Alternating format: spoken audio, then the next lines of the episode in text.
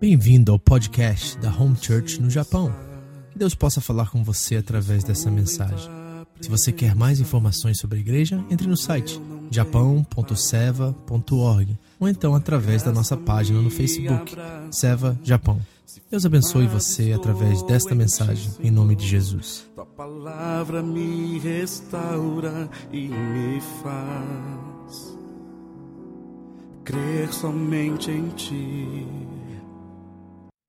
Como vocês sabem, nós estamos começando, né, segunda parte de uma série, num estudo, numa, num, num evangelho, numa carta, num livro, sei lá como a gente chama isso, né, o Evangelho de João. E é uma, um tratado extraordinário, de um ponto de vista pessoal. Nós estamos aqui é, aprendendo do ponto de vista do melhor amigo de Jesus, quem Jesus é.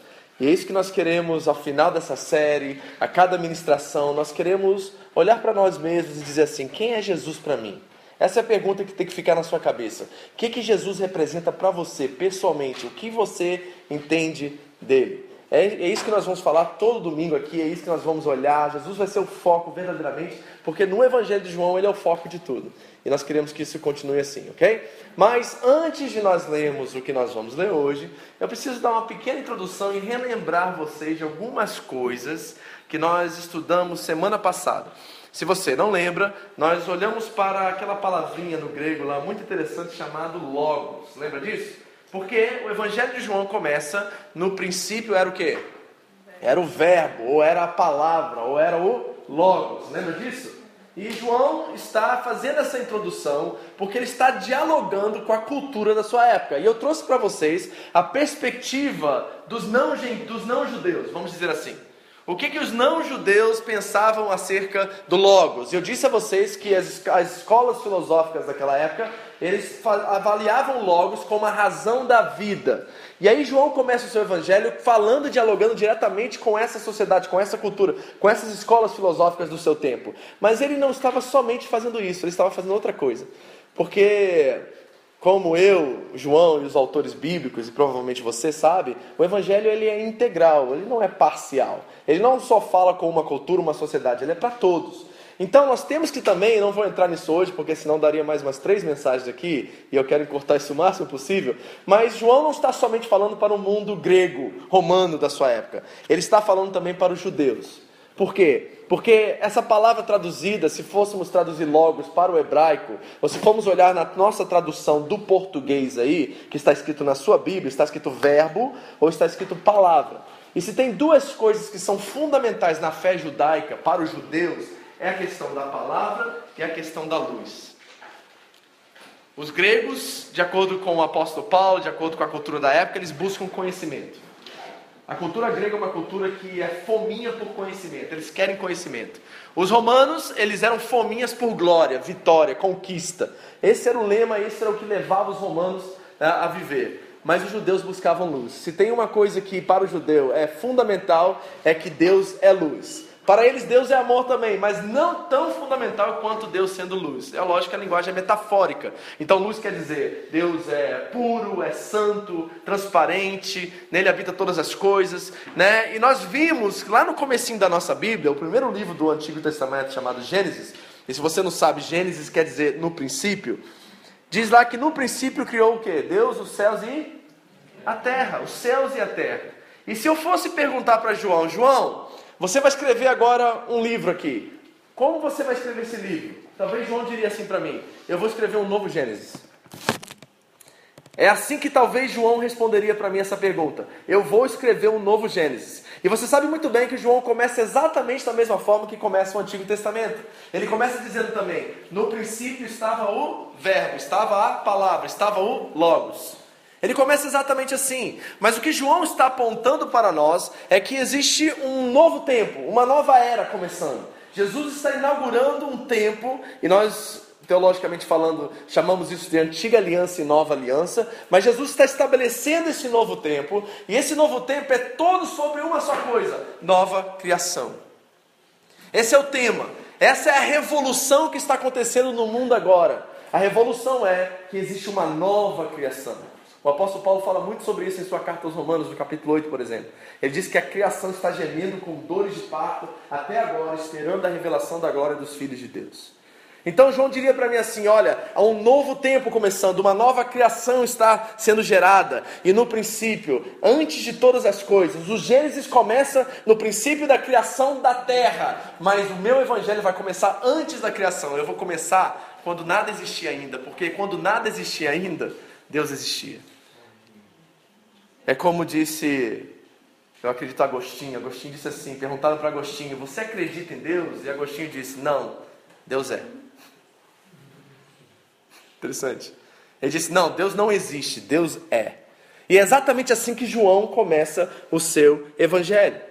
E toda essa revolução que está acontecendo, a base, aquilo que propulsiona toda essa revolução é uma coisa só, chamada o amor. Lembra que eu disse para vocês? 80 vezes no Evangelho de João ele escreve a palavra amor. E você sabe que na sua primeira carta ele diz que Deus é amor duas vezes no mesmo capítulo. Então é o amor que causa toda essa revolução. E eu li uma frase essa semana de um escritor inglês chamado G.K. Chesterton. E ele disse assim: eu coloquei isso para vocês lá no grupo da, da igreja. Ele disse assim: Amar significa amar o não amável. Perdoar significa perdoar o imperdoável. E fé significa acreditar no inacreditável. Então, essa base do amor, essa revolução, está trazendo uma nova criação, está trazendo uma nova forma de ver. E essa nova forma de ver tem que ser filtrada e vista a partir da perspectiva da razão de viver, da palavra, do verbo, do Cristo, do Logos. É isso que João está dizendo para nós. E eu tenho que dar essa base para vocês e declarar algumas coisas, porque o que nós vamos falar hoje pode ofender algum de vocês aqui. Porque João vai pegar um pouco pesado com a gente hoje. Porque ele vai fazer algumas declarações que vão nos colocar contra a parede. E aí nós precisamos ter uma base para isso, porque você pode sair daqui ofendido. Agora, deixa eu abrir parênteses aqui e dizer uma coisa para você. Se tem uma coisa que o Evangelho faz, é que ele atribula os consolados, mas ele consola os atribulados. Pegou? Ele consola os atribulados, mas ele também atribula os consolados. Então ele é um confronto, ele é uma faca de dois gumes, literalmente, que vem e coloca a gente num lugar onde nós precisamos tomar certas decisões. Então o que nós vamos conversar hoje é forte, é colocar-nos contra a parede, é fazer uma avaliação de onde nós estamos em Cristo, se realmente a nossa fé é genuína. Nós vamos falar sobre coisas muito sérias e que podem ofender você. E eu espero que ofenda para o bem, que fira para o amor, porque ferir com amor é a melhor coisa que pode acontecer com você. Vai ler Provérbios 27, você vai ver que diz exatamente isso: que as feridas feitas com amor elas são dignas, elas são boas.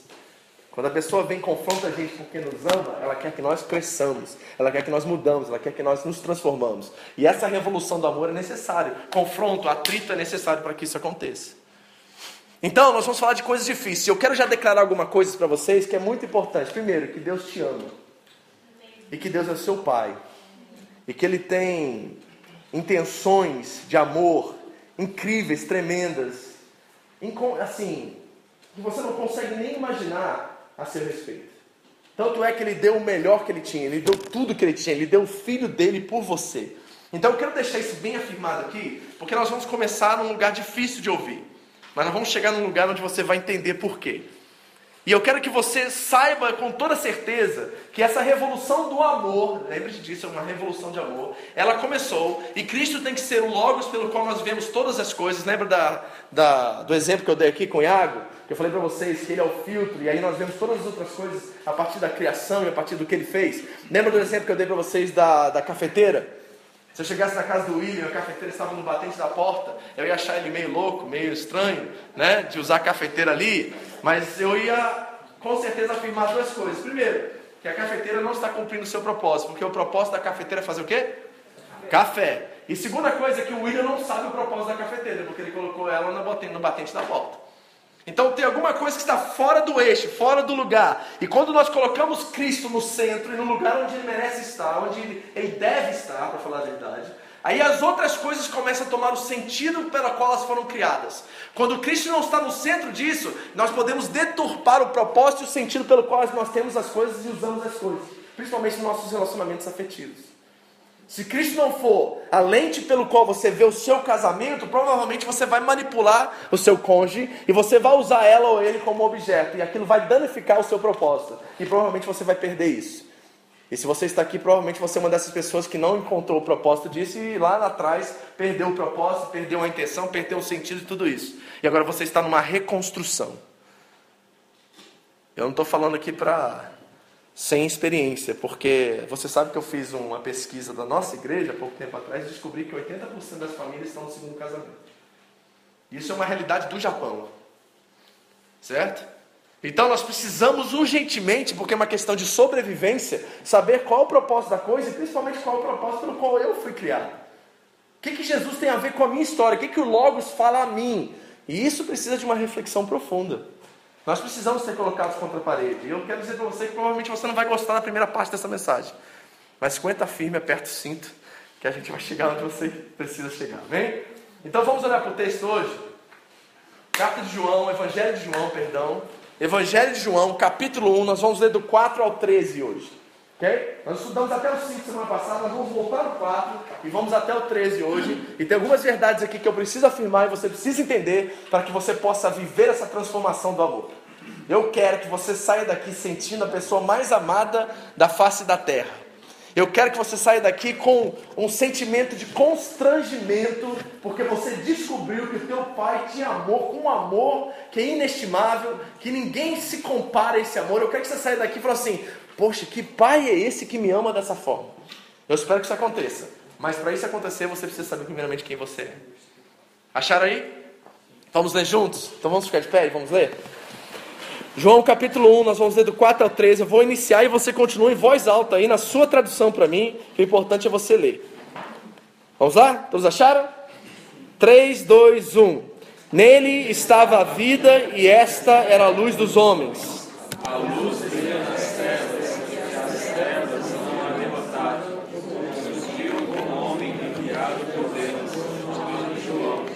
Ele veio como testemunho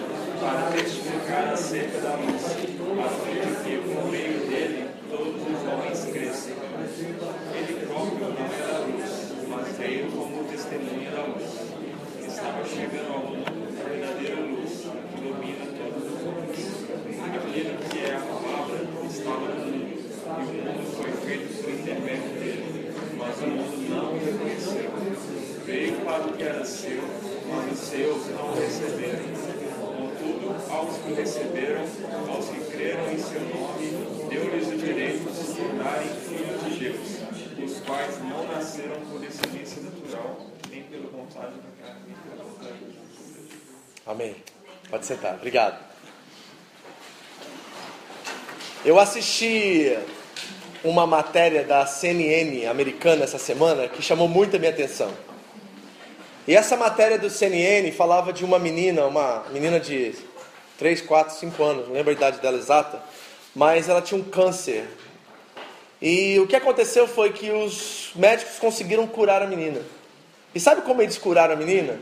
Eles tiraram as células do corpo dela e reintroduziram a mesma célula, as mesmas células, no lugar onde estava o câncer, e aquelas células trabalharam contra o câncer, contra o câncer e a menina estava já 5 anos em remissão, sem nenhum câncer. A própria cura que ela precisava estava dentro dela. Não é interessante isso? Foi uma coisa estrondosa que assim deu notícia no mundo da medicina. Então eles tiraram células da própria pessoa, reintroduziram no corpo dela em outro lugar, e aquelas, aquelas células foram contra o câncer e mataram o câncer, acabaram com o câncer e já tinha cinco anos que ela não tinha câncer. E aquilo chamou minha atenção de uma forma muito interessante. Sabe por quê? Porque é assim que aconteceu conosco. Essa é a história do Evangelho. É isso que o Evangelho diz. O Evangelho diz que teve um casal lá atrás. Qual o nome deles? Não é João Maria, não, né? E esse casal, por causa da desobediência deles, o pecado entrou no mundo e através do pecado a morte. E a única possibilidade de mudar essa situação é se um outro homem, nascido sangue, de pele, viesse ao mundo e pagasse o preço pela desobediência deles. Estava no próprio homem a cura pelo qual ele precisava e a cura pelas nações. E a Bíblia conta que Deus se fez homem, nasceu de mulher, no momento certo, na hora certa. Gálatas 4:4 diz exatamente isso. E ele veio viveu a vida que nós não conseguimos viver, viveu sem pecado, foi ao Calvário, morreu em nosso lugar, morreu pelos nossos pecados, e através do seu sangue hoje nós temos cura de todo o nosso pecado e temos vida eterna com Deus. Essa é a história do Evangelho. E se você entende isso, você é conhecido ou considerado como uma pessoa salva. E o que é alguém salvo? Não é só alguém que sai daqui e vai para o céu. É alguém que experimentou uma nova vida, uma nova criação. É esta a verdadeira revolução do amor. É isso que Deus quer fazer conosco. O propósito de Deus não é que Jesus venha e leve a gente, é, tire a gente geograficamente de um lugar e coloque no outro. Eu sei que a igreja tem pensado sobre isso há muito tempo e tem refletido dessa forma, como se fosse aqui embaixo e lá em cima. Mas não é isso que o Evangelho diz. O Evangelho diz que agora nós somos uma nova criação, que nós nascemos de novo e nós podemos experimentar da plenitude de Deus enquanto estamos nessa nova criação e nesse processo de santificação. Isso é para nós. Isso é promessa nossa, uma nova vida, novidade de vida, nova criação, um novo. Só que tem algo que está acontecendo aqui que nós precisamos entender. Porque o que o João está dizendo aqui, é o primeiro ponto dessa mensagem, é que antes de conhecermos a Cristo, se tem alguém aqui que não o conhece ainda, a verdade é que a Bíblia afirma, e João afirmou no que você leu aqui agora, que antes de conhecer a Cristo nós estávamos mortos para Deus. Mortos espiritualmente. É isso que João está dizendo, porque no versículo 4 diz assim: que a vida estava nele. Agora a palavrinha vida eu já expliquei para você, não é bios, não é isso aqui, ó, carne e sangue. É zoe, e zoe é vida de Deus. Então, se a vida de Deus estava nele, o mesmo texto que você leu agora disse assim: mas o mundo não o reconheceu. Então, o que a Bíblia afirma é que antes de conhecermos a Cristo, antes de entregarmos nossa vida para Ele, nós estávamos mortos espiritualmente a Deus. Agora, mortos espiritualmente.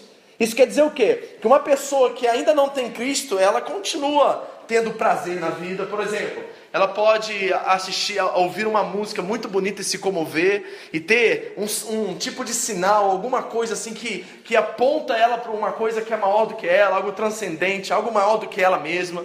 Você pode vibrar com seu time de futebol e se alegrar e ser feliz porque ele foi campeão e alguma coisa te traz satisfação naquele momento. Você vê uma, uma bela peça de teatro, uma obra de arte, você tem alguns vislumbres, assim, algumas coisas que apontam para você uma realidade diferente da nossa. Que algo é muito maior do que tudo isso. Uma pessoa espiritualmente morta, ela pode ainda sentir isso, mas sabe o que ela não pode sentir? Ela não consegue ter prazer nas coisas de Deus, e as coisas de Deus para ela são confusas, e ela não tem interesse por elas. É isso que João está dizendo para nós. Que quando nós estamos mortos espiritualmente, nós precisamos reconhecer isso, estamos aqui num ambiente como esse, é que nós não temos um prazer pelas coisas de Deus. As coisas de Deus de verdade não nos interessam. Não existe uma conexão entre o nosso espírito e o espírito de Deus, mesmo que nós tenhamos sinais de Deus ao nosso redor. Mesmo que às vezes nós sentimos alegria no nascimento de um filho. Alguma coisa aponta para nós que a vida é muito mais do que isso aqui agora. Nós temos esses sinais de vez em quando, mas uma pessoa que está morta espiritualmente, ela não consegue entender e compreender as coisas de Deus. Deixa eu mostrar isso para você em outra passagem bíblica, 1 Coríntios 12, 14. Paulo diz assim: ó, quem não tem o Espírito de Cristo, não aceita as coisas que vêm do Espírito de Deus, pois lhes são loucura, e não é capaz de entendê-las, porque elas são discernidas espiritualmente. Você está entendendo o que Paulo está dizendo aqui? E quando a pessoa não tem o Espírito de Deus, quando ela não entende que Cristo é o seu Salvador e seu Senhor, quando ela não tomou essa decisão de entrega de vida, as coisas espirituais para ela não faz sentido. Ela não consegue discernir essas coisas. Mas quando nós ouvimos o Evangelho, recebemos a Cristo como Senhor das nossas vidas, as coisas de Deus começam a tomar sentido e traz conforto e traz segurança, é algo eletrizante. É algo extraordinário. É como se eu estivesse vendo uma peça de teatro, tudo em preto e branco, um filme em preto e branco, e de repente, quando eu aceitei Cristo, tudo tornou cor, tomou cor. Aquilo que para mim tinha um sentido um pouquinho frio, de repente eu começo a ler a Bíblia e aquilo começa a entrar dentro de mim. É algo tão eletrizante, algo tão tremendo, algo extraordinário, que aquilo muda meu coração por dentro. Mas antes não fazia isso. Antes era uma leitura como qualquer leitura. Eu leio Shakespeare e ler a Bíblia, para mim era a mesma coisa. Agora, deixa eu explicar isso para você e ver se você entende o que eu estou dizendo. É o seguinte: quem aqui já disse ou já ouviu alguém dizer assim: por que, que eu não entendi isso antes? Já passou por isso? Por exemplo, tá todo mundo numa reunião de oração lá, e o povo fervoroso, né? Falando, outros falando em línguas, aí outro lá orando, chorando, né? Ó, quer ver uma coisa que muita gente vem testemunhar para mim, que para eles é difícil?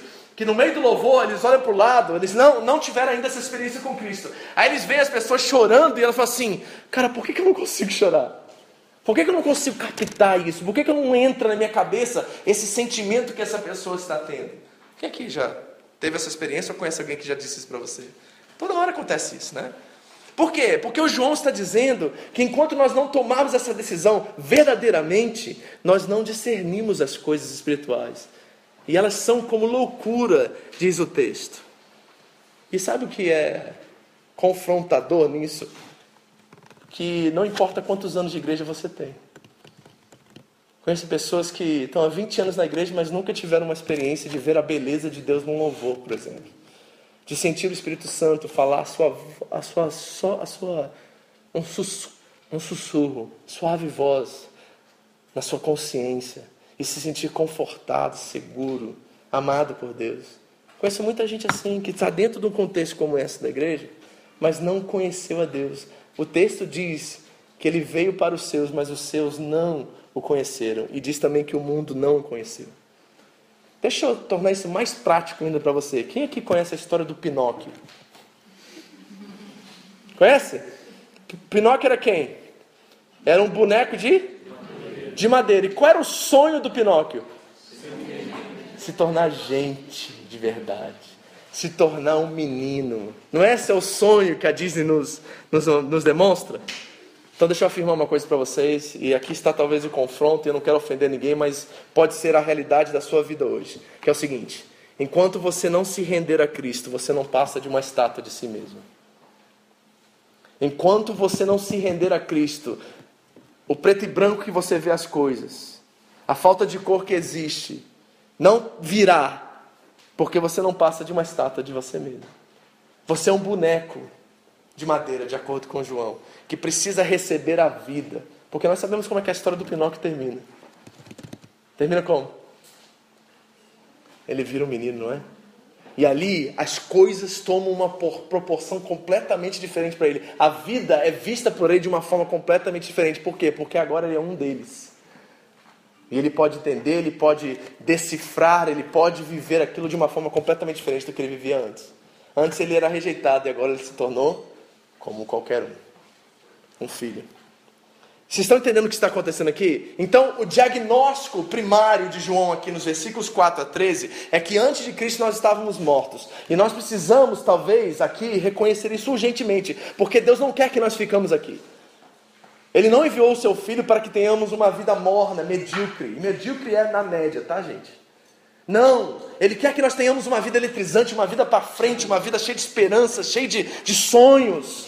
É isso que Deus tem para nós, porque se Ele morresse só por isso aqui, queridos, eu teria minhas dúvidas acerca do Evangelho.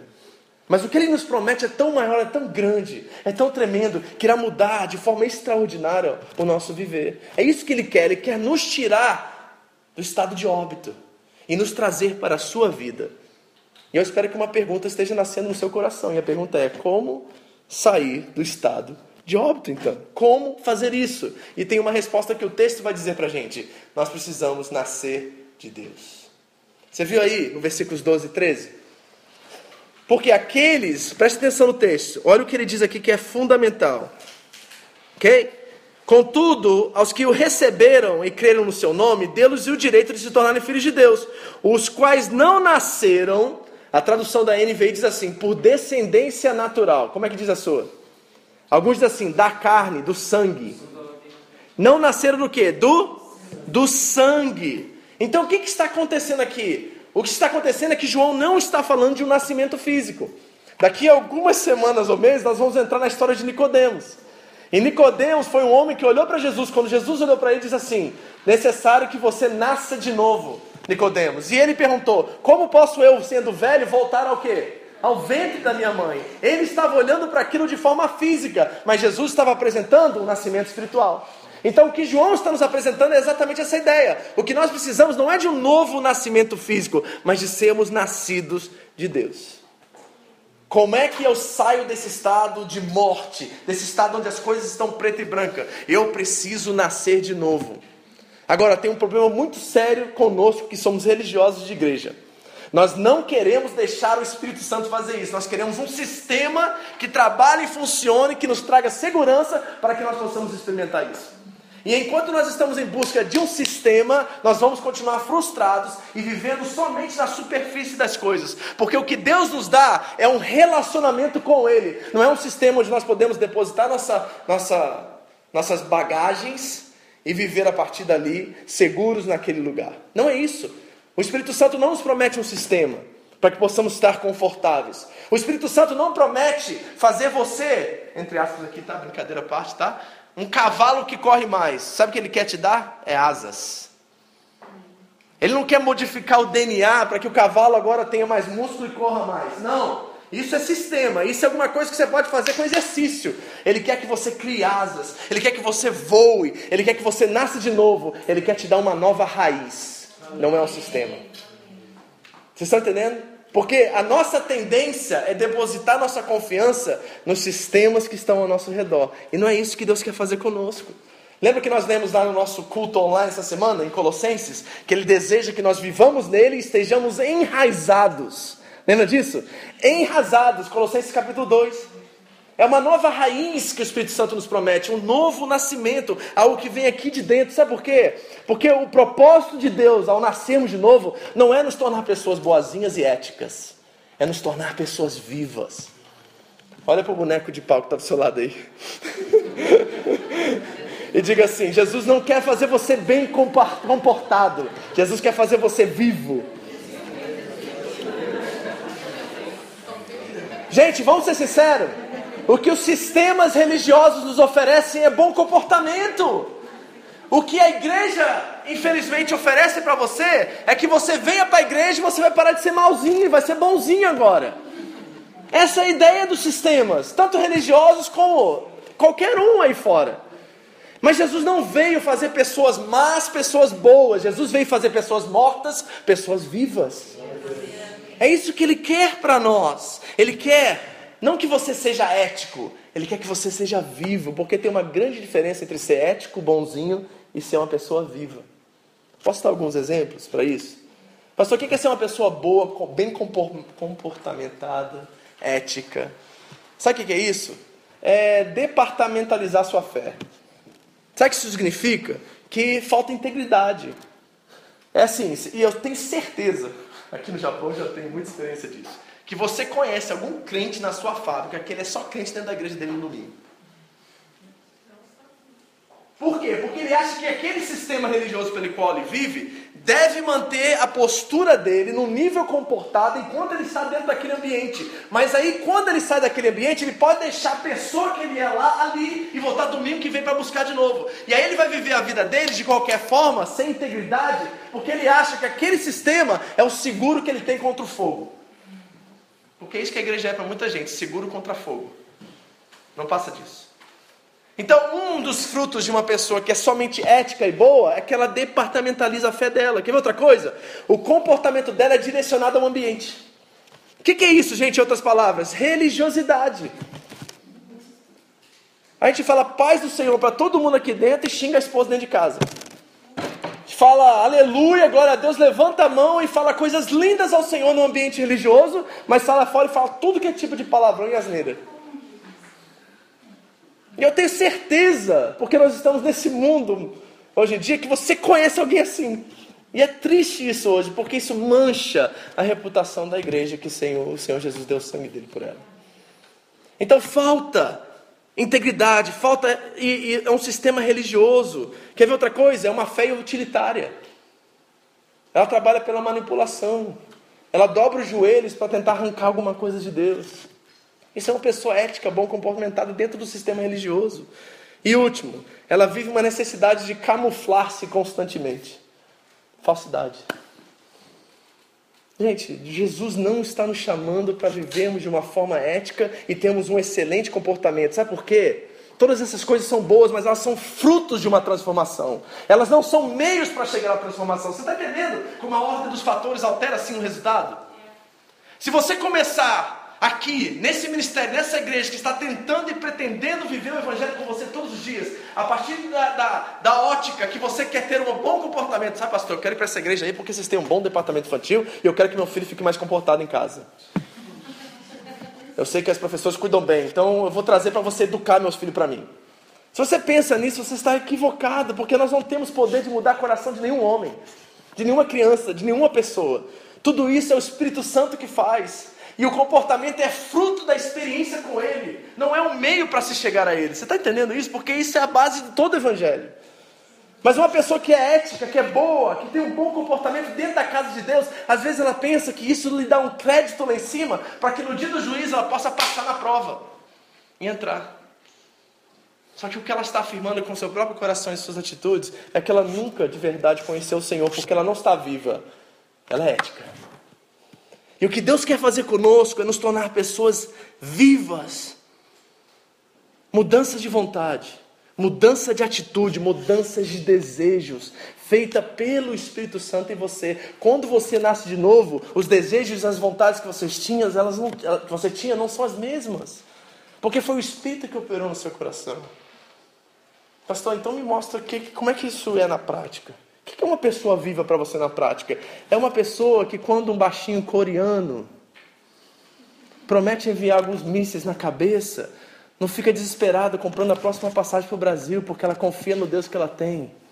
E ela sabe que todas as coisas cooperam para o bem daqueles que amam a Deus e são chamados segundo o seu propósito. E ela prefere confiar em Deus do que num baixinho coreano. Quer ver uma pessoa que é viva? Ela não anda preocupada o dia inteiro e ansiosa pelas questões que acontecem no seu dia a dia. Eu não estou falando que a gente tem sangue de barata, não, tá, gente? Eu estou falando que a gente é blindado e a gente assim não sente as coisas. A gente sente sim, vai continuar sentindo. Jesus mesmo prometeu que nós vamos ter aflições. Mas é uma coisa você ter uma aflição e ficar devastado com aquela situação. Outra coisa é você sentir um baque e recuperar e botar sua confiança de novo em Deus. É uma diferença enorme. É um mundo de distância entre uma coisa e outra. Então, uma pessoa que é viva, ela viva pensando nas coisas do alto. E ela não fica todos os dias preocupada, devastada com as coisas que acontecem e lhe sobrevêm no dia a dia. Essa é uma pessoa viva. Ela teve uma mudança. Ela não vive ansiosa. Ela sabe que o pai dela está cuidando de tudo. Sabe o que isso quer dizer? Tu não vai gostar do que eu vou falar agora. Quer dizer que aquele patrão chato seu foi Deus que colocou ele lá.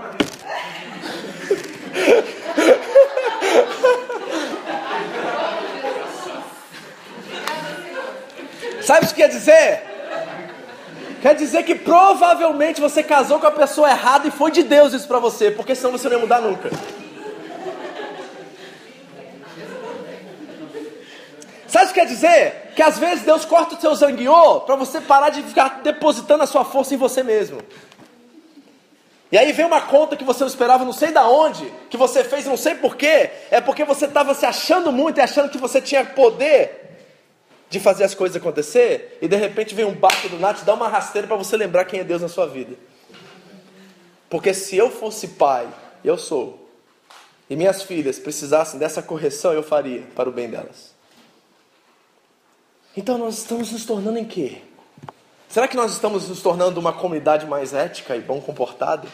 Recebi uma mensagem muito interessante hoje. Pastor, me dá o endereço da igreja que eu quero visitar. Aí eu falei assim, ah é? Como é que você conheceu a igreja? De onde você é? Onde você vive? Falei assim, ah, eu vivo aqui, tal, tal, tal.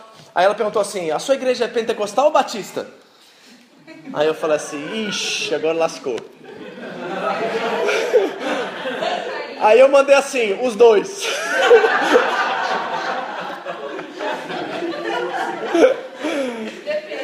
Aí ela falou assim, ela riu, né? KKKK. Eu falei assim, não sei te dizer, minha filha, não sei. A gente não gosta muito desses rótulos, porque não, não quero nos definir, nós queremos ter a liberdade do Espírito de fazer aquilo que Ele nos chama a fazer.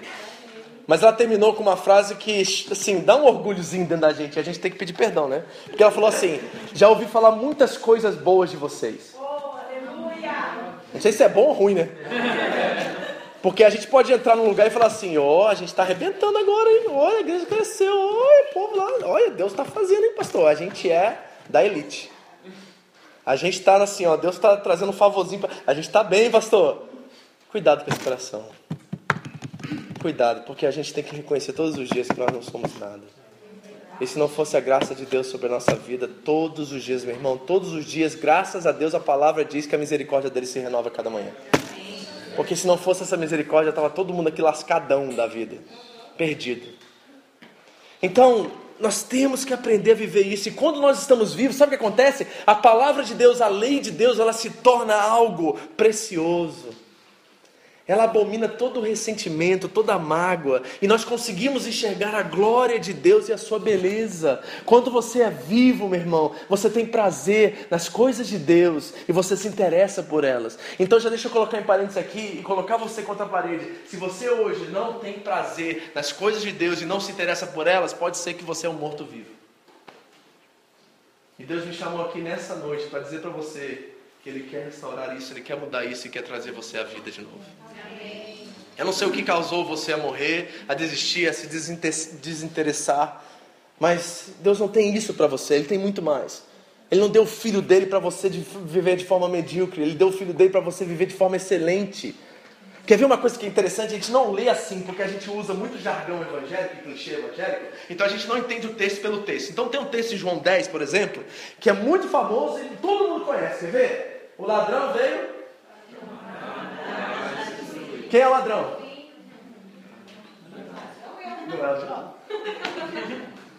Se você ler a passagem no contexto, sabe quem é o ladrão? É um líder religioso. Porque ele está manipulando e está colocando dentro de cadeias os seus seguidores. Aí Jesus diz assim para eles, porque o contexto é todo, tem a ver com Ezequiel 34, que fala dos pastores que estavam manipulando o povo de Israel. Gente enganosa, gente roubando o dinheiro do povo, todo o contexto de João 10 e, que nós vamos entrar lá na frente, e Ezequiel 34 são juntos. E ali o ladrão é um líder religioso que está manipulando e colocando em cadeia seus seguidores. Aí Jesus diz para ele assim: ó, o ladrão, esse cara aí, ele veio para matar, roubar e destruir vocês. Mas eu vim para que tenham vida e vida em abundância. Agora a pergunta é: é essa vida que você está vivendo hoje? Porque é isso que ele prometeu. Ele não prometeu o jeito do ladrão, ele prometeu o jeito dele. O jeito dele é vida e vida abundante. É uma sensibilidade para as coisas de Deus que se transforma em fruto vivo de experiências eletrizantes em Deus. Eu estou falando aqui, profetizando sobre mim mesmo, porque às vezes a gente cai nesse declínio espiritual e a gente começa a desanimar com besteira. Besteira. Eu estava conversando com o Luciano, nosso líder de jovens lá na igreja de Kikugal. E ele falou assim: Pastor, eu tive uma experiência linda com jovens lá no Pará. Minha mãe mora numa cidade muito pobre, muito pequenininha, e os jovens chegavam na igreja duas horas antes para orar, para começar o ensaio do louvor deles, e pastor, a maioria deles não tinha nem sapato, não tinha nem instrumento bom, não sabiam nem cantar, mas você via no rosto deles uma alegria tremenda, uma simplicidade de poder adorar a Deus. Por que, que isso não acontece aqui? Aí eu falei para ele, porque a gente tem muita coisa e a gente fica muito ocupado e a gente fica colocando uma coisa em cima da outra e aí a gente perdeu o prazer pelas coisas simples da vida porque a gente tem tudo que a gente quer. Vamos comigo para a Índia de novo? Quem quer ir? Vamos ver, leproso, tocando sem mão sininho e sorrindo? Porque aquela experiência mudou minha vida. Eu nunca mais fui o mesmo depois de ver aqueles leprosos com o sininho na mão, amarrado na mão porque não tinha dedo, e tocando e sorrindo. Sem dentes, sem nada, sem, sem olho, sem, sem na, nariz. A única alegria que eles tinham é estar na presença de Deus. E aquilo era suficiente. Mas nós estamos tão ocupados e temos tantas coisas. E nessa nação que é de primeiro mundo, e talvez hoje o melhor país do mundo para se viver, nós temos tudo o que nós queremos e não valorizamos o que temos. É isso está acontecendo. E aí a gente perde a vitabilidade, a, a, a graça, a, a, alegria, a paz que excede todo entendimento, esse mover do Espírito em nós que nos transforma, a gente despreza isso. Porque a gente quer mais. Mais o que, meu irmão? O que você precisa? O que você precisa de Cristo? O que você precisa, através do Logos, viver sua vida? Porque nele encontra-se toda a paz, toda a realização, toda a sabedoria e toda a ciência. Estão nele todas essas coisas. Então nós temos que sair dessa ideia e objetivo de sermos pessoas boas e éticas, porque a pessoa boa e a pessoa ética é fruto de uma transformação de amor através do Espírito. Não se força a mudança. Você já entendeu isso? Quem é pai aqui? Sabe o que eu estou falando? Sabe ou não sabe? Não adianta enfiar na cabeça deles as coisas. Prepara, viu, Patrícia? né, Daci? Quantos anos de pai aí? Não adianta, cara. A gente fala, fala, fala, mas parece que eles não, não, não ouve nada. Mas sabe o que muda uma criança? Sabe o que, que muda? Sabe qual é a minha experiência de mudança na vida das minhas filhas? O amor. Quando nós amamos a eles, a elas, quando tudo indica que nós deveríamos castigar e maltratar e fazer o contrário. Quando a graça se revela pela transformação do amor, as pessoas mudam. É o poder do Espírito, é o papel do Espírito. Nós estamos tentando assumir o papel do Espírito e mudar a nós mesmos, mas a Bíblia diz que isso é impossível, é só o Espírito Santo que muda o coração do homem. Então nós temos que vir para a vida, queridos. E começa-se com um reconhecimento de onde nós estamos. E nós precisamos, talvez nessa noite, alguns de vocês aqui, que estão na igreja há muitos anos, reconhecerem que vocês estão mortos. E já tem muito tempo que você morreu. E você está andando aí um morto, um morto vivo, sei lá, que é ambulante. E nós precisamos acordar porque o João está nos chamando para a vida, está nos chamando para o Zoe. E isso é fundamental se nós vamos ter uma experiência verdadeira com Deus. Deixa eu terminar. Colossenses 3, 2, 3 diz assim: Porque vós estáis mortos, e a vossa vida está escondida com Cristo em Deus. Olha que passagem linda. O Paulo está nos dando remédio aqui. Ele está dizendo para mim e para você: Ei, Sejam mortos para as coisas que te oferecem fora, que não coloquem Logos como um meio de vida, como prerrogativa de vida. Estejam vivos para as coisas de Deus. Você é uma nova criação, você tem novos desejos, novas vontades. Viva isso intensamente. Sabe de uma outra, outra frase que a gente usa muito e está errado também? É aquela frase de João Batista, conhece? Senhor, que ele cresça e que eu. Mas a nova criação, nós temos que pedir que essa nova criatura cresça e que aquele outro diminua. A nova criação é a nova criação cheia do Espírito, que ela cresça, meu irmão. O velho homem tem que diminuir, mas a nova criatura que está em mim, essa nova criação cheia do Espírito Santo, eu quero que ela cresça. Eu quero que ela desponte. Eu quero que ela seja um espelho para o mundo de quem Cristo é. Que ela cresça. E que o velho Vitor, o Vitor que de vez em quando aparece em cena, diminua. É isso que eu quero, é isso que nós queremos. A nossa vida está escondida com Cristo. Imagina. Vem cá, William. Vamos dizer, William Jesus, tá? Anda pelo salão aí. Vem pra cá, vai pra lá. Dá só na frente aqui, tá? Vai lá e volta. É assim, ó. A gente está vivendo a nossa vida, tá? Correria, loucura, tudo acontecendo. Vai andando, vai andando. Tudo acontecendo. Vem, vai. Aí daqui a pouco Tá tudo bem, casamento bom, finanças bem, vida emocional assim, num lugar bom. Daqui a pouco vem uma tribulação. Sabe o que a Bíblia está ensinando você a fazer? Fazer isso aqui, ó. Eu estou escondido com Cristo em Deus. Então, quando a tribulação vem, não sou eu que respondo. Quando a tribulação e o diabo bate na minha porta, quem abre a porta é Jesus, não sou eu. Você está entendendo isso? Porque enquanto você não entender essa dinâmica, você vai continuar vivendo assim, ó. Do lado de Jesus, vão morrer de medo. Será que ele vai me proteger dessa vez? Será que ele está comigo dessa vez? Quantos vocês pensam nisso? Quando subiu o míssil da Coreia, quem falou assim, ó? Quem fez isso? A maioria já estava fazendo quase promessa. Estava ligando para as videntes do Brasil para saber se ia cair aqui. A gente começa a buscar um monte de atalho para tentar trazer segurança. Nós estamos acostumados com sistemas. E o que nós precisamos é do Espírito, nós precisamos entender o que está escondido nele. Se nós estamos escondidos nele, quem pode contra nós? É a mesma palavra que diz que nada, nada pode contra ele. Agindo Deus. Se Deus é por nós, você tem promessa. É isso que está escondido nele. Entender que ele é o Logos. E aí, quando a gente está escondido nele, a gente caminha com ele, né? A gente vai por detrás dele e ele vai na frente. E a gente vai caminhando e a gente vai vivendo o que Deus tem pra gente. Agora, quem quer estar vivo aqui? Agora, seja sincero, quem reconheceu que estava morto, talvez? Eu quero melhorar ainda essa proposta para vocês, porque eu quero te mostrar quais são os benefícios de você estar vivo. Porque tem recompensa para quem vive. O texto está anunciando para nós que quem toma a decisão de deixar os seus velhos caminhos, de deixar os seus velhos, o velho eu, e se esconder em Cristo e vir para a luz. Lembra que ele disse: Ele era a luz dos homens, mas os homens e o mundo não o reconheceram. Mas ele é a luz. E aqueles que decidem ir para a luz, aqueles que decidem caminhar com Ele, ter um relacionamento com Ele, tem benefício no texto, tem promessa no texto, são coisas lindas e maravilhosas que todos nós deveríamos estar experimentando agora. Mas por causa da nossa mediocridade espiritual, nós não estamos retendo e tendo tudo aquilo que Deus prometeu para nós. Vamos ver no texto? 12 de novo, lê comigo.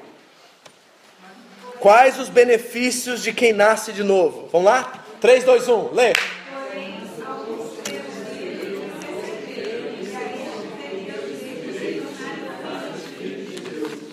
Direito! Sabe o que é isso? Linguagem que a Márcia conhece muito bem.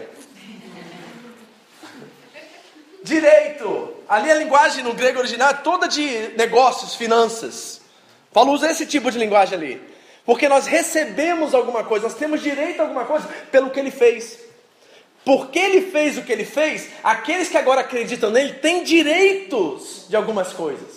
Esses são os benefícios. E sabe qual é o maior e melhor benefício que você tem? É que a partir de agora você para de ser um boneco de pau e se torna filho de Deus.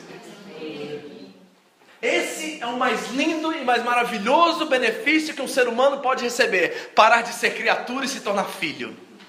Sabe por quê, queridos? Desculpa te informar isso, mas eu sei que todo mundo aí fora diz que todo mundo é filho de Deus, mas a Bíblia não diz isso. Na verdade, ela diz ao contrário. Jesus chamou até alguns de filhos do diabo.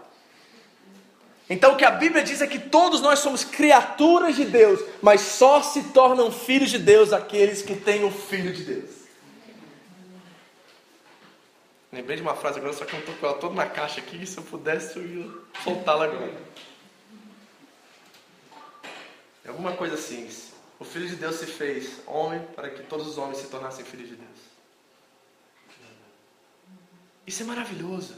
E sabe o que, que isso implica? Que nós temos agora, como filhos, acesso íntimo ao Pai. Sabe por quê? As minhas filhas não pedem permissão para entrar na minha presença. Eu posso estar com gente no escritório. Eu posso estar numa coisa mais importante da minha vida. A Karine não está nem aí. Ela abre a porta e fala, pai. e eu falo assim, filha, você não viu que eu estou conversando com fulano? Você acha que eu me importo que você está conversando com fulano? Você é meu pai. Eu falo contigo a hora que eu quero. Eu tenho direito de entrar na sua sala, porque eu sou filha. Eu tenho, pai, acesso íntimo a você a hora que eu quero. Quando você sai da condição de boneco de pau e se torna filho, devido a reconhecer o filho, você começa a ter acesso livre à sala do trono, ao lugar santo, onde Deus estava lá atrás e agora abriu, escancarou, o véu se rasgou e está disponível para você. Por isso que o texto lá em Hebreus 4, 12, 13 diz que nós podemos entrar com confiança na presença de Deus, diante do trono da graça e da misericórdia, encontrar graça e misericórdia no tempo oportuno. Queridos, você tem noção do que é isso? Você tem noção do que é você ter acesso livre à presença de Deus hoje? Acesso livre. Deixa eu fazer uma aplicação aqui só para você entender. Imagine uma coisa, isso é uma realidade em todos os lugares de adoção no Brasil e no mundo. As crianças vão crescendo dentro das casas, como é que chamam? Dos, dos, das instituições de orfanatos. Isso. Elas vão crescendo dentro dos orfanatos e quanto mais velhas se tornam, o que acontece? Mais difícil de serem adotadas, não é verdade? Então pense numa criança que está lá há oito anos. E ela começou desde os três lá e ninguém adotou ela e ela está vendo um amiguinho atrás do outro, um amiguinho atrás do outro indo embora e recebendo uma família. E todos eles com um sorriso no rosto, quando viram os pais olhando lá pela janela, pela, pelo vidro, viu, e olhou para elas, olhou de volta para elas e ela viu cada criança um por um indo com aqueles pais e ela foi ficando velha, e ela foi ficando velha, e ela ficou, ficou ficando velha. Aí chegou aos 15 anos de idade, ela desistiu, falou assim, ó, já estou com uns 15 anos, provavelmente vou sair daqui de maior, então já desisti, não quero mais. E aí imagine ela chegando aos 17 anos, alguns meses antes dela sair e enfrentar a vida, não sei como, porque ela não teve ninguém que adotasse e fizesse dela família, ela é adotada por alguém. Como você acha que essa criança vai se comportar com aqueles pais? Qual vai ser o coração e qual vai ser a motivação e a alegria no coração dela de saber que no último minuto, na última hora, ela foi adotada por uma família que a ama e vai recebê-la em sua casa. Imagine esperar 17 anos, as crianças, os amigos, tudo indo e ela ficando, e naquele último dia ela recebe a sua adoção. Como você acha que ela sente e qual é o desejo do coração dela para com aqueles pais? Podemos dizer que que ela será grata o resto da vida dela pelo que lhe aconteceu? E se eu dissesse a você que é exatamente isso que a Bíblia diz que você fez, aconteceu com você? A Bíblia diz que nós fomos adotados por Deus. Que nós éramos criaturas de Deus. E quando Cristo morre na cruz, nós recebemos agora o espírito da adoção, a qual nós clamamos, Abba Pai. Imagine você agora. Metaforicamente falando, tá? Nos seus 17 anos de idade agora, depois de ficar 17 anos no orfanato, chorando as noites por não ter família, e você entrar pela primeira vez na sua casa. E seus pais receberem você com o quarto todo arrumado, com vários presentes, com um monte de coisa, com tanto amor que você nunca recebeu na sua vida. Como você se sentiria? A Bíblia diz que é exatamente assim que Deus nos recebe. E nós temos acesso íntimo e direto a Ele agora, por causa da promessa que Ele fez em Cristo. Agora, diz o texto, Ele lhes deu o direito de serem chamados filhos de Deus. Mas tem mais um benefício que eu quero terminar falando para vocês. Porque quando agora eu me torno filho, eu não só tenho acesso íntimo ao Pai, como a Karine tem acesso íntimo a mim. Sabe o que mais que eu tenho? Eu tenho tudo que meu pai tem. Porque agora que eu sou filho, eu me torno herdeiro dele. Se um dia Deus me abençoar e me dar bens, algumas coisas, né, que eu possa guardar e no dia que eu morrer, quem vai receber esses bens? Caroline, Camille e Karine. Porque elas são filhas de sangue e agora elas têm direito a tudo que eu tenho. Sabe o que a Bíblia diz sobre você? Que tudo que você, tudo que é de Deus é seu e tudo que é seu é de Deus. Porque o texto lá em Romanos vai dizer assim, ó, agora que nós somos filhos, nós somos herdeiros de Deus e co-herdeiros de Cristo. Você não só tem acesso íntimo e direto ao Pai, mas você se tornou dono de tudo aquilo que Deus é dono. Entendendo isso? Porque se você entender isso hoje, você sai daqui, você nunca mais tem uma crise de ansiedade, você nunca mais vive preocupado a ponto de devastar você, você nunca mais vai ter medo de nada, porque você vai saber, em primeiro lugar, que você pode ir para o quarto secreto e ter acesso íntimo a ele. E segundo, que tudo que é dele é seu. Então não tem nada que você possui que não pertence a ele, não tem nada que ele possui que não pertence a você. Ele é do teu amado, você é do seu amado e o amado é seu. O que mais a gente precisa? Me fala. Que mais a gente precisa do que entender isso de uma vez por todas e começar agora a viver isso? Porque uma coisa é a teoria, outra coisa é a prática. Uma coisa é a gente falar assim: Uau, pastor, não sabia que eu era tão amado por Deus. Glória a Deus, aleluia. Aí vem a conta de luz lá em cima e você fala assim: Misericórdia. Deus, o que, que o Senhor fez comigo? Você acha que foi o seu Deus que fez isso com você? De verdade, você acha? Você não acha que não foi o ar-condicionado que você deixou ligado o verão inteiro que fez isso? Você acha que não foi a sua irresponsabilidade que causou isso? Você acha que seu casamento está onde está porque foi Deus que não permitiu que você fizesse certas coisas? Por que, que a gente para? Vai chegar uma hora que a gente tem que parar de botar a culpa nele e começar a assumir nossas responsabilidades. Porque nós nos tornamos herdeiros, queridos. Isso é maravilhoso. Então deixa eu terminar com uma pergunta. A pergunta é: quando você fica desanimado ou triste, o que, que você faz? Será que a primeira opção é um balde de sorvete e um filme na Netflix? Ah, hoje não quero ver ninguém, tô desanimado, tô triste, tô angustiado. Aí pega o sorvete lá, senta aquele sofá lá e bota aqueles seriados bem chorando, sabe aquele que você chora pra caramba? Aí você assim, ah, hoje eu preciso derramar minhas lágrimas aqui no seriado aqui, vou chorar. Pra... É assim.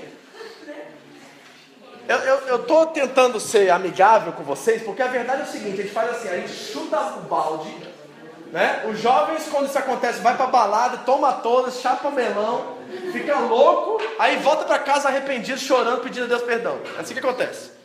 Né? Os, os homens e as mulheres casados, eles brigam com a mulher, chutam o balde, fala que não ama mais, que quer divórcio, que quer não sei o quê. Aí faz aquela bagunça toda, no outro dia está lá cheio de culpa, arrependido, quer consertar. Quer... É assim que a gente vive. Porque se é assim que você vive, você está morto ainda. Eu quero dizer para você. Você precisa vir para a vida. Porque o vivo, sabe o que ele faz quando o bicho pega? Quando as coisas não estão como ele gostaria? Ele vai agora entender e descobrir e pensar e refletir sobre a sua paternidade. Porque quando a luta vem, a crise vem, a primeira coisa que eu falo assim, pai, por quê? Pai, Eu ainda sou filho, eu sei disso. Então por que, que essas coisas estão me acontecendo? Pai, olha para dentro de mim, me ajuda a analisar se tem alguma coisa em mim que talvez não está agradando ao Senhor. Pai, se tem alguma falta de responsabilidade, caráter na minha vida. Pai, por que, que está acontecendo? E sabe o que, que eu descobri a maioria das vezes? Quando eu estou nesse lugar perguntando a Deus, ele diz assim: Não, Vitor, segura firme, fica aí que vai dar tudo certo no final. Só fica aí onde você está agora, espera, vive esse momento, encara isso, porque eu tenho uma promessa para você: que no final você vai ver que tudo isso cooperou para o seu bem. E nessa confiança eu descanso, porque na minha cabeça passa mil coisas toda semana, queridos. Ser bem sincero com vocês, tenho vontade de desistir, vontade de voltar para os Estados Unidos, vontade de ir para a África, vontade de sumir do mundo, vontade de enfiar no quarto e não sair mais, vontade de dar um chute nos irmãozinhos abençoados. É vontades aparecer. A gente tem isso toda semana. Mas nesse momento eu não me derramo no balde de sorvete nem no Netflix. Nesse momento eu vou para o quarto secreto, eu dobro no joelho e falo assim: Eu sou filho e eu tenho acesso ao Senhor, então vamos ter uma conversa aqui agora. Porque eu não estou gostando desse negócio. Não está legal, não estou sentindo bem, não estou ok. Senhor, tira esse negócio de mim. E a maioria das vezes eu vejo assim: Não vou tirar, não. Vive isso. Aprende que você tem que aprender e vamos embora. Eu estou contigo, não importa o que acontecer, nós estamos juntos. Já viu Deus falar para você, estamos juntos? Ele fala isso todo dia, você que não ouve. Todo dia ele fala, estamos juntos. Independente do que você está vivendo. Então, eu quero chamar os filhos. E eu quero chamar os mortos. Eu quero que os mortos venham para a vida. Eu quero que os filhos reconheçam a sua paternidade. Eu quero que a gente saia daqui maravilhado com o amor de Deus. Porque é isso que João está nos revelando, seu melhor amigo, que ele chama de amor. A revolução do amor começa com uma atitude de reconhecer que talvez nós estamos vivendo uma vida medíocre espiritual porque estamos mortos e precisamos vir para a vida. Nele estava a luz a luz. Nele estava o Zoe. Nele, aquele que prometeu abundância para nós. Vem, vem, você é filho amado, você tem acesso íntimo, você é herdeiro, tudo, tudo é seu. Por que você vive preocupado? Ai meu Deus, o coreano vai vir aqui, vai acabar o Zangyo. Ai meu Deus, o Trump está fazendo um monte de coisa na América, vai afetar a produção no Japão. Ai meu Deus, minha filha ficou doente. Ai meu Deus, não tem carro para ir trabalhar. Ai meu... Será que é assim que a gente vive? É realmente isso é vida de crente? Isso é vida de bastardo, não é filho de filho. O filho conhece o pai que tem e sabe o pai que criou todas as coisas e esse pai é nosso pai. Então vamos confiar nele? Vamos viver para Ele? Porque se Ele é o Logos de verdade, nós temos que mudar nossa perspectiva de vida. Você quer isso? Estão olhando para mim com uma carinha assim. Ai, pastor, cacetado você me deu hoje. Eu espero que sim, mas no bom sentido. E eu espero que você desperte. Porque se você não reparou, dá uma olhadinha ao seu redor. Deus está fazendo algo muito lindo entre nós. Tem algo acontecendo e você precisa acordar urgente para isso. E se a gente não acordar e despertar, vai passar. Vai passar. Eu não quero que essa visitação passe. Eu quero que essa visitação permaneça. E nós possamos experimentar essa glória o resto da nossa vida. Você quer isso? Então feche seus olhos. Esta foi mais uma mensagem da comunidade evangélica Vida Abundante no Japão, a SEVA. Você pode adquirir mais informações sobre a igreja no site da igreja www.seva-japão.org. Siga-nos também no iTunes através do canal Seva Japão Mensagens. Que Deus abençoe você e a sua família em nome de Jesus.